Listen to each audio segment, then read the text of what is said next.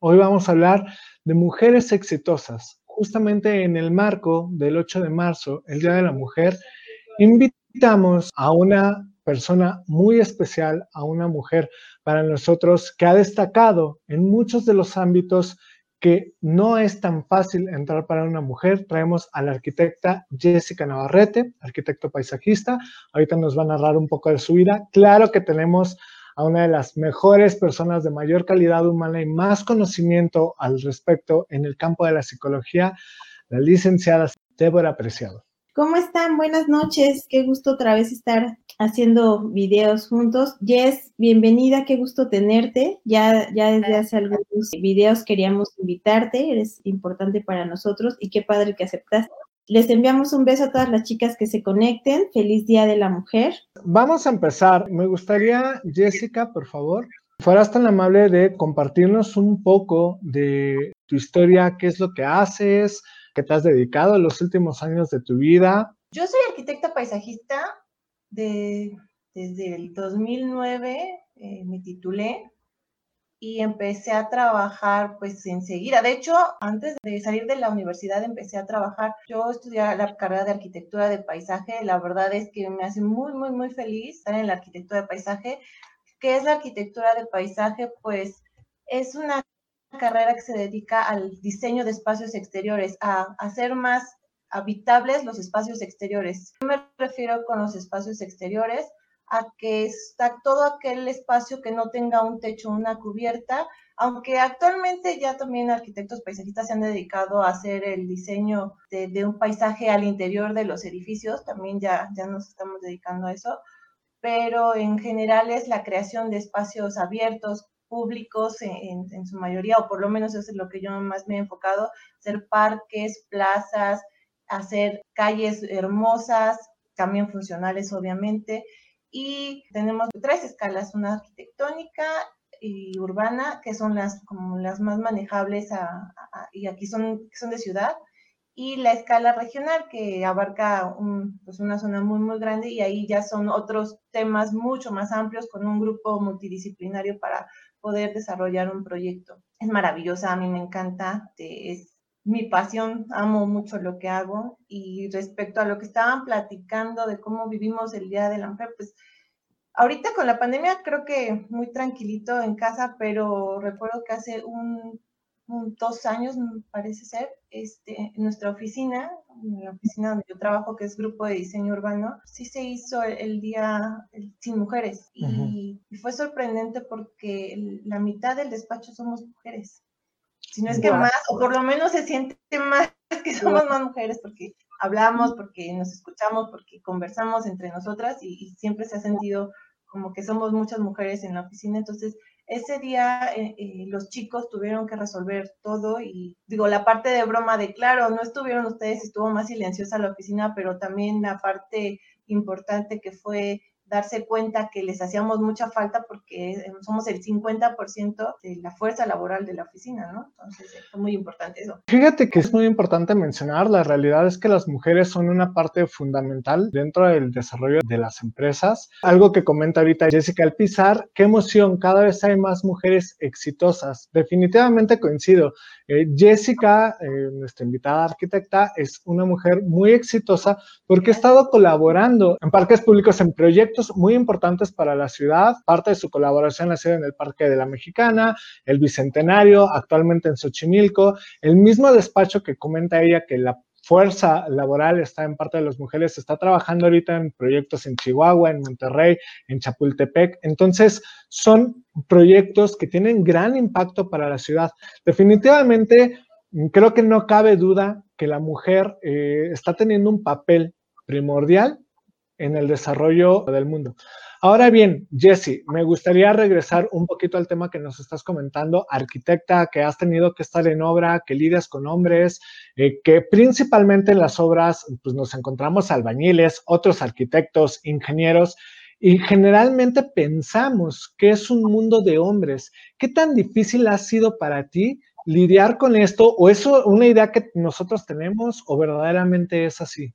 Yo creo que es algo difícil, pero me ha tocado de todo. También depende mucho de cómo tú lo quieras vivir, porque, es la actitud con la que tú llegas definitivamente.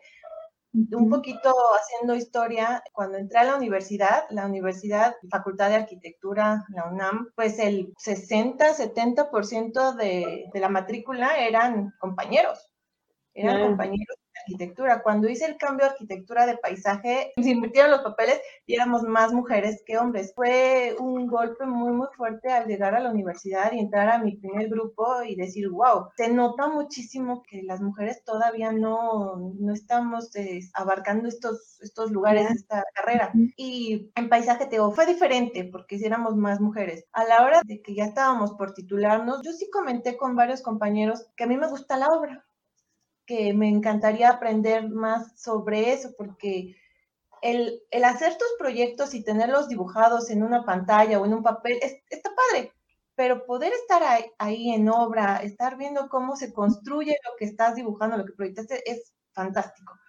Y uno de mis compañeros me dijo, yo no te veo en obra. Tú no tienes carácter, no tienes esa característica para estar en, obra. No, no, te veo ahí. Me molesté muchísimo, muchísimo, muchísimo, porque o sea, ok, estoy flaquita, tal vez no tengo carácter fuerte o duro, no sé, pero puedo estar ahí.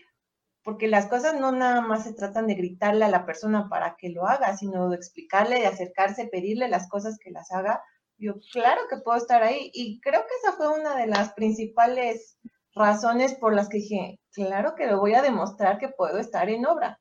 Y que deben, ¿eh? La, la, verdad de esta parte, no femenina, porque no quiero limitarlo solamente a las mujeres, pero esta parte profesionalismo que han ido formando a lo largo de estos años, la verdad es que abarca muchas cosas que como hombre, te digo, ¿no? De repente somos medio flojos y, la verdad, no, no, creo que sea una cuestión de género, pero son el 60% de las matrículas las chicas y verdaderamente hay mucho talento ahí, ¿no? Entonces limitarlo solamente a un par de hombres que medio hacemos las cosas, pues no está padre cuando hay personas con mucho talento, que en este caso Jessica es, un gran ejemplo. Y, claro, escuchando a, a Jess, o sea, también la delicadeza y la atención al detalle que puede ponerle una mujer al trabajo de obra es bien importante. Me viene a la mente, ¿no? Justo trabajo de obra y me imagino, ¿no? A chicos eh, cargando cemento y quizá en eso sí uno, ¿no? Se atreve a pensar, pertenezco ahí, pero no, creo que no, no, no sé cómo lo ves tú,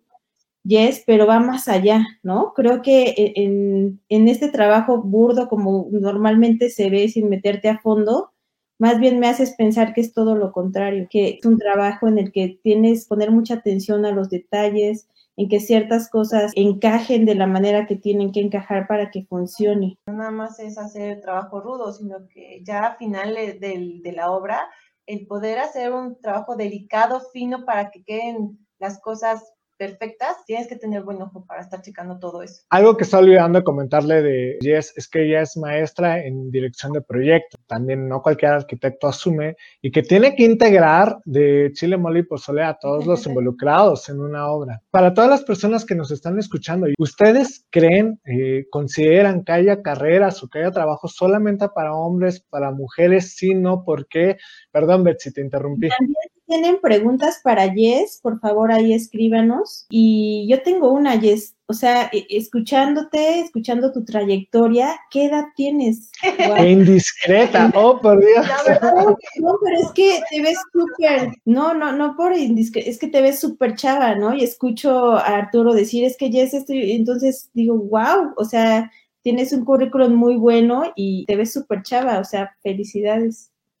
La verdad, sí, estoy muy orgullosa de mi currículum. Mi primera obra fuerte fue Parque Bicentenario en el 2009. Es una obra de 55 hectáreas, un parque maravilloso que tuvo una, unas complicaciones en obra gigantescas. Y ahí fue, fue donde yo levanté la mano y, y le dije a mi jefe, yo quiero la obra, o sea, si tú me das la oportunidad de ir y estar allá, yo, yo voy y yo me peleo y yo veo que se hagan las cosas y afortunadamente me dio la oportunidad. Claro que llegaba yo con miedo, con inseguridades, porque pues tenía poquito de haberme titulado, no tenía mucha experiencia en obra o en obras chiquitas.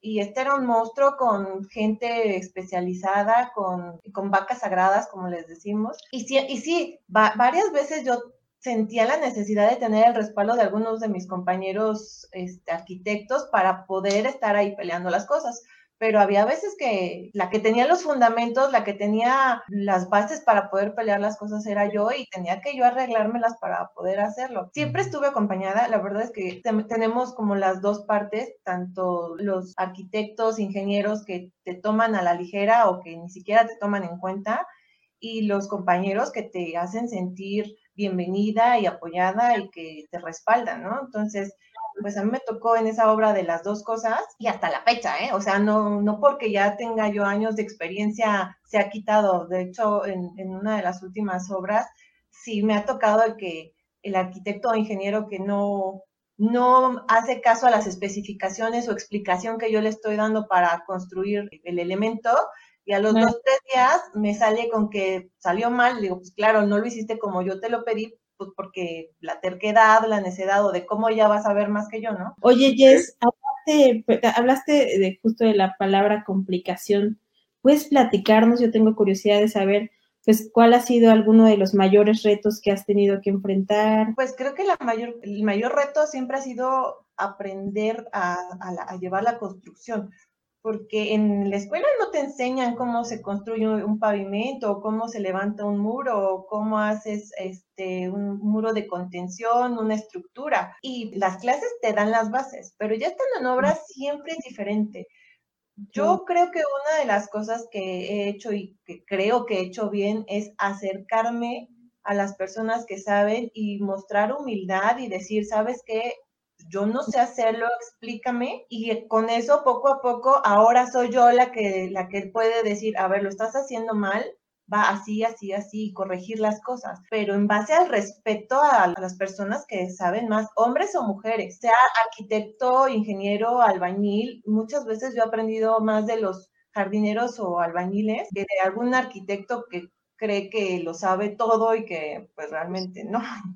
Jesse, esto que me acabas de comentar son retos que enfrenta todo profesional, pero me gustaría saber qué recomendaciones tienes para todas las mujeres que vienen y que se van a enfrentar a obra. La realidad es que las mujeres en la arquitectura en, obra, ya en campo, es algo muy nuevo. No es tanto como la psicología o la medicina que ya lleva bastante tiempo habiendo mujeres. Todo el mundo de la construcción era considerado un mundo de hombres. ¿Qué retos como mujer enfrentas? ¿Qué consideraciones tienes para nuevas generaciones de mujeres? ¿Hasta dónde tienen que elevar eh, la valla, pues?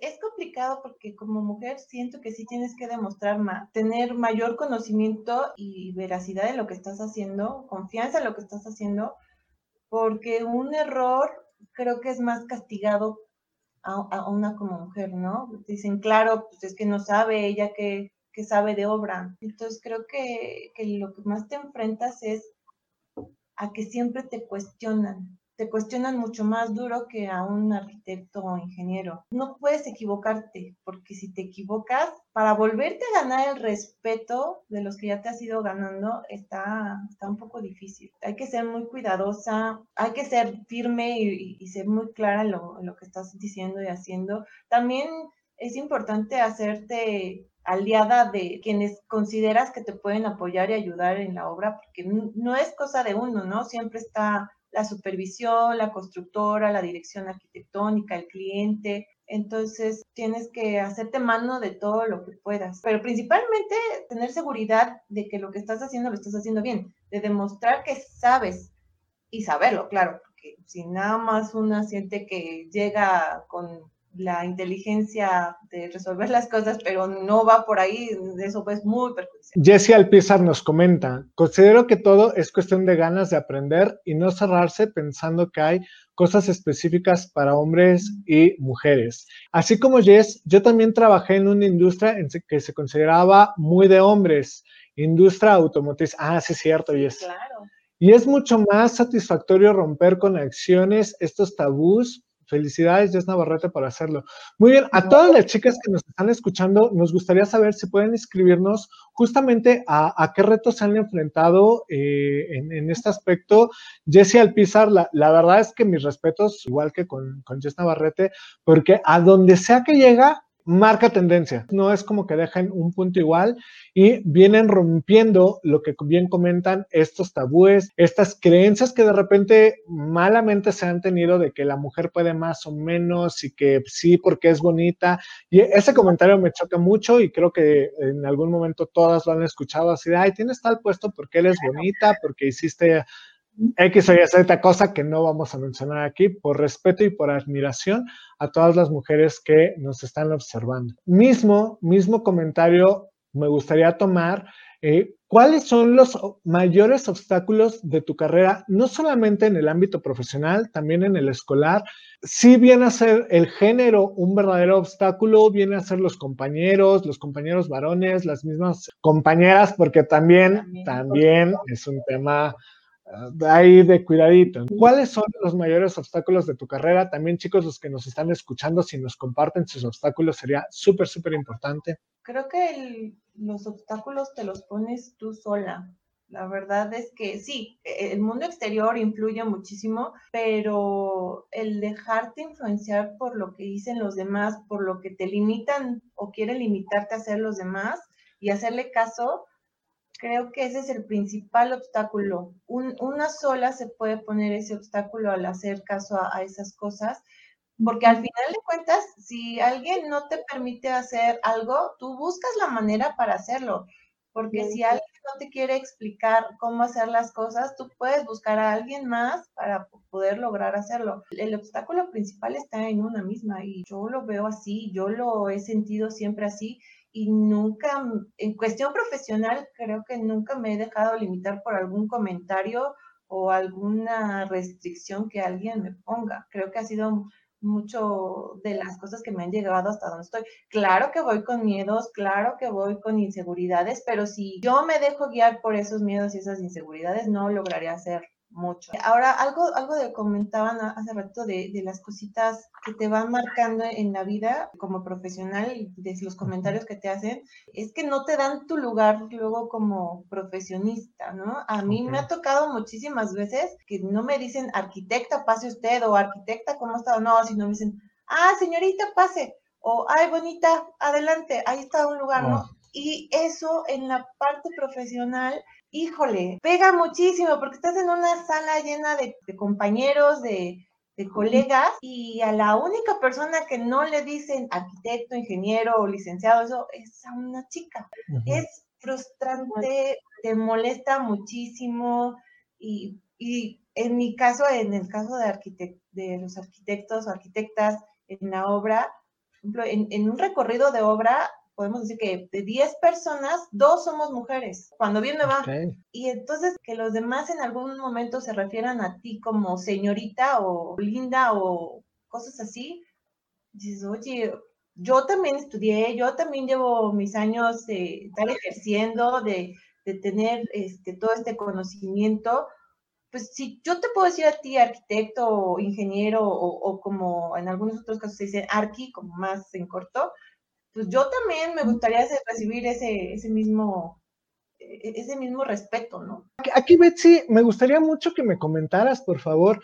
Eh, yo sé que te ha pasado porque lo he visto justamente este tipo de, de, forma de tratarlas que de repente dejas de ser la psicóloga Betsy o la licenciada Débora y te conviertes en, hola preciosa, pásate. Esa parte de, ¿qué pasó, guapa? ¿Cómo estás? ¿Cómo la trabajas? ¿Cómo es que la afrontas? ¿Qué, despierta en ti? ¿Qué le podemos decir a los hombres para que dejen de hacer eso? Y no solamente los hombres, ¿no? De repente también las asistentes, las secretarias, otros colegas son los primeritos en decirlo. Entonces, Betsy, Betsy y chicos que nos están escuchando, ¿qué opinas al respecto? Coincido con Jess que de verdad sí tienes que abrirte paso de una forma distinta y tienes que sobredemostrar que sabes hacer las cosas, que estás a la altura, ¿no? Por decirlo de alguna manera. Y sí, por supuesto, e, en mi caso me pasa mucho de, ay, sí, está bien fácil porque eres mujer. La gente se de más, la gente de cualquier cosa. Una vez estaba en Coyoacán, estaba en aprietos porque quería ir al baño. Iba con un amigo. Le digo, oye, necesito un baño, voy a buscar. Y me dijo, eres mujer, pide lo que quieras y te lo van a dar. El comentario me, sacó un poquito de onda porque no me gustó, ¿no? No, no me gustó que, que por el género, pero que me dijera, sabes, eres mujer y, a ti te van a hacer caso y van a hacer lo que tú quieras. No, no me gustó para nada. Y, y sí, en el trabajo, pues sí, sí, todo el tiempo es como que el comentario del hombre de tú lo tienes más fácil, para ti es más sencillo porque eres mujer y de verdad que no es así, justo decías, para los hombres que nos escuchan, no es así, no es así porque eh, tienes que dar algo más, un plus para demostrar que no es que estés guapa o no, no es porque seas mujer o no, o sea, igual como, como bien menciona Jess, conlleva una trayectoria, conlleva estudios, conlleva desveladas, conlleva trabajo, lo que sabes, lo que haces, ¿no? Lo que sabes hacer. Si está difícil, si es frustrante de pronto, pero a mí me encanta ser mujer, amo ser mujer. Es bien bonito escuchar a mujeres como Jess sobreponerse, empoderadas y decir, y no por el hecho de ser mujer, por el hecho de que a mí Jess se me hace un ser precioso, sea hombre o mujer, tú también, no seas hombre o mujer, son, son seres bien bonitos y me, que me encanta escuchar cómo luchan por lo que quieren, cómo se han abierto paso, cómo sé un poquito de sus historias de vida y, sé que ejercen aquello que a lo mejor desde pequeños quisieron ser, ¿no? Entonces, está bien padre, estoy bien contenta de escucharlos. Nos venimos acercando ya a la parte final del programa. Viene una pregunta importante. ¿Cómo estás haciendo tú tu lucha para buscar y garantizar la igualdad de oportunidades entre hombres y mujeres? Seas hombre o mujer, ¿qué estás haciendo tú en tu día a día para garantizar esta igualdad de circunstancias, esta igualdad de oportunidades para ambos. Me gustaría saber, Jess, justamente tú que vienes enfrentándote a un mundo de hombres, tú que vienes enfrentándote a una serie de, circunstancias y la verdad es que la vas ganando porque te vemos en un proyecto, te vemos en otro, te vemos dirigiendo proyectos, te vemos convivir, te vemos realizarte como mujer, como profesionista, como amiga, como hija y demás. ¿Cuál es tu recomendación para otras compañeras, para otras colegas que en algún momento han enfrentado las mismas circunstancias que tú? ¿Qué les recomiendas para impulsar su trabajo? ¿Qué les recomiendas para impulsar el trabajo de otras colegas, de otras profesionistas? Eh, ¿Cuáles son tus puntos clave que les das para seguir adelante? Siempre apoyarnos unas a otras es importante. Hacer equipo, que como dices, en algunas ocasiones desafortunadamente entre nosotras nos ponemos el pie, que si a mí me costó mucho trabajo llegar al puesto donde estoy, pues que a ella también le cueste trabajo.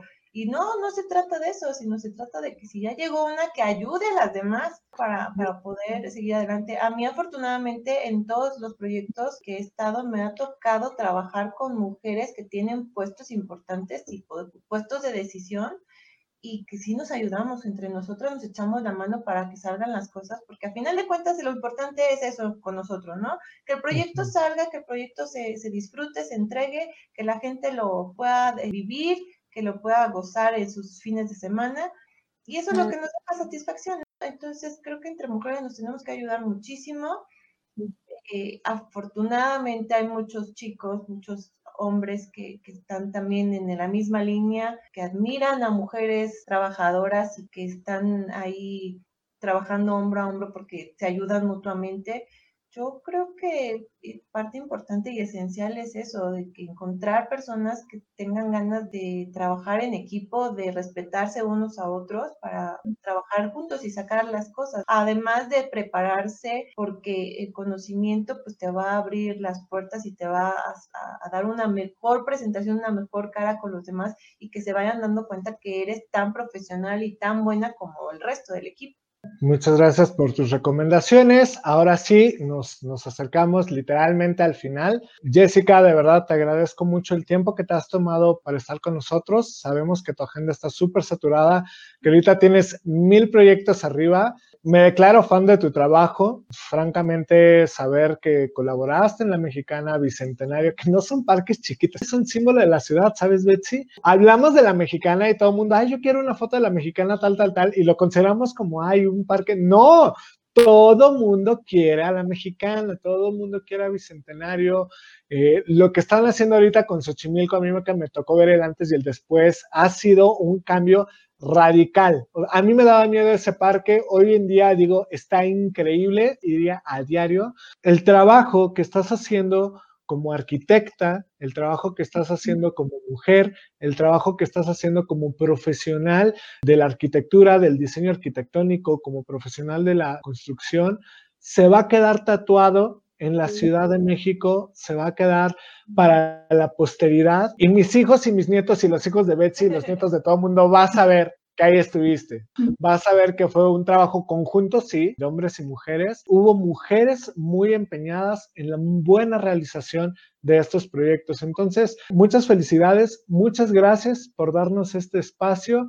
Betsy, no sé si tú quieras decirle algo a Jess antes de que demos nuestras conclusiones. Claro, yo tengo, a me encantaría que, que Jess nos pudiera hacer llegar, a lo mejor por mensajito, justo nos presumiera un poquito de estos parques. Yo quiero saber dónde están ubicados. Ya nos platicaba en alguna otra ocasión y nos recomendabas, Jess, que justo ahorita en pandemia está buenísimo que podamos ir, conocerlos, ¿no? Dar, darnos una vueltecita al aire libre, Sí, me encantaría que Jess nos dejara como las direcciones de, algunos de estos parques emblemáticos. Yo quiero ir a conocerlos, o sea, me gustaría poner un poquito más de atención en el diseño, en el trabajo que cuesta hacerlos, ¿no? Porque por supuesto vamos, caminamos, los disfrutamos, pero también reconocer el trabajo de quienes están detrás de todo esto. Entonces sí me encantaría visitarlos. Me gustaría verte a ti a través de tu trabajo y agradecerte, Jess, agradecerte por, por el tiempo, por tus palabras por la apertura, ¿no? De, platicarnos acerca un poquito de ti, de tu carrera, de lo que has hecho, de los retos a los que has enfrentado.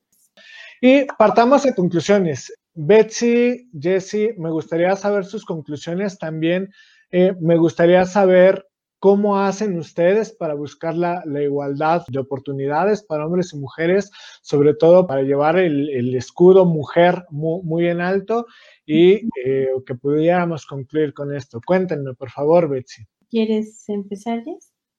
Bueno, pues sí, que yo concluyo mi parte, participación. Es muy importante como mujer siempre estar acompañada de otras mujeres. Creo que la fuerza femenina es importante, pero siempre bien orientada. A veces siento que se desvirtúa hacia lugares que no tienen nada que ver con esta lucha de igualdad. Entonces hay que tener cuidado, hay que ver esa fina línea de, de, la igualdad, porque a veces siento que ya se está perdiendo y me preocupa muchísimo eh, esa, ese sentido de perder lo que realmente estamos buscando, ¿no? Que se nos respete, que se nos identifique como iguales, que podemos hacer las mismas cosas, que podemos hacer un muy buen trabajo eh, en cualquier ámbito, en cualquier carrera, y que, y que se valore de la misma manera, porque ahí a lo mejor entramos en otros temas, pero eh, las diferencias salariales entre hombres y mujeres por los, en los mismos puestos es, es impresionante. Entonces, creo que debemos de seguir luchando por lograr esas, esas cosas, pero sin desvirtuar, sin, sin irnos por cuestiones que, que, ya parecen este, solo pedir por pedir. Tenemos que tener mucho cuidado, pero, pero trabajar juntas es, es, muy importante, ¿no? Porque realmente leí una frase de que podemos vivir muy bien independientemente, pero todo lo que podemos lograr como mujeres lo vamos a tener que hacer juntas. Claro, aportando un poquito a lo que menciona Jess, es bien bonito cuando entre mujeres hablamos un poquito de empoderamiento, ¿no? De este crecimiento cuerpo, mente y alma. Más allá de, hablarlo, creo que está bien importante pues llevarlo a la práctica, ¿no? Como mujeres impulsarnos, no jalarnos el pie, no de pronto se da mucho, ¿no? Como, como la envidia, ¿no? Si tú, ¿sabes? Ya sabemos entre mujeres. Entonces, a veces tengo, sí, a veces hasta te cuesta trabajo hacer amigas. Qué triste, o sea, yo tengo la fortuna de tener dos mejores amigas, las amo, Paloma y, Elizabeth.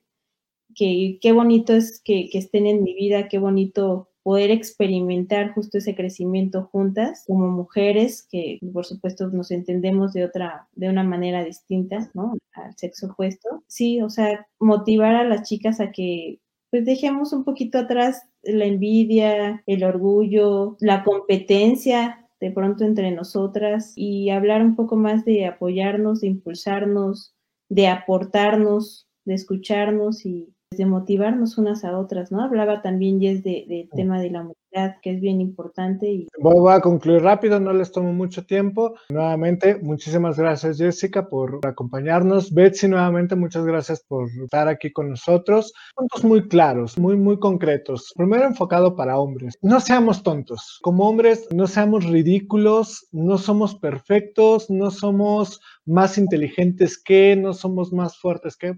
La fuerza sí, pero si las ponemos al lado de, Soraya, quiero ver quién es más fuerte, ¿no? No seamos ridículos, chicos. Hay un mundo afuera de, de, la barba, hay un mundo afuera de los huevos que está lleno de personas con mucho talento. Entonces, quitemos esa máscara, bajémosla y empecemos a aceptar que el mundo no es de hombres, el mundo es de humanos, y no importando el género. Entonces, déjamenos de tonterías, hombres. El segundo punto para las chicas, para las mujeres en general, muchas gracias. Yo tuve una carrera psicología principalmente la matrícula es femenina. En mi casa, gracias a Dios, mi mamá fue mamá que todo lo podía y estuvo todo el tiempo para mí, entonces no estuvo mi padre alrededor, entonces me enseñó muchísimas cosas. Mujeres, no se hagan menos definitivamente tienen que entender que esta lucha no es una lucha de hombres contra mujeres, esta es una lucha de talentos y ustedes tienen muchísimo talento, no sean ustedes enemigas de las mismas mujeres, no se pongan como limitante, es que soy mujer, voy a hacer menos trabajo, no, definitivamente no. ¿Cómo puedes vivir tu lucha día a día por la igualdad, siendo igual, siendo mejor, retándote a ti misma. No te claves en que si es hombre y me dijo y tal, tal, tal. Tú eres mujer y tienes que salir adelante porque eres talentosa, porque eres inteligente, porque eres humana. Y nos tienes que demostrar eso. No porque tengas que pagar un precio con el mundo de que, ay, es que tengo que demostrar que soy mejor. No, no, no. Tienes que hacerlo porque tienes esos talentos. Y así como Jessica en este momento está dejando su firma para la posteridad dentro de estos parques, dentro de estas construcciones para México, Betsy en algún momento sacará su libro y dejará firma para la posteridad diciendo, fui mujer, fui inteligente, fui talentosa y aquí lo dejé. Tú también, en cada uno de los aspectos y en cada uno de los ámbitos en los que te estés desarrollando, por favor, no te apagues esa, verdaderamente es la conclusión de cómo podemos luchar eh, en esta desigualdad de, de géneros. No te apagues, no te apagues, no dejes que tus talentos se sumerjan. Muchísimas gracias a todos. Gracias a todos los que están escuchándonos desde su casa. Nos vemos la siguiente semana con un tema bien interesante que nos viene preparando Débora. Muchas gracias por conectarse y espero en verdad que podamos leer muchos de sus comentarios a lo largo de la semana.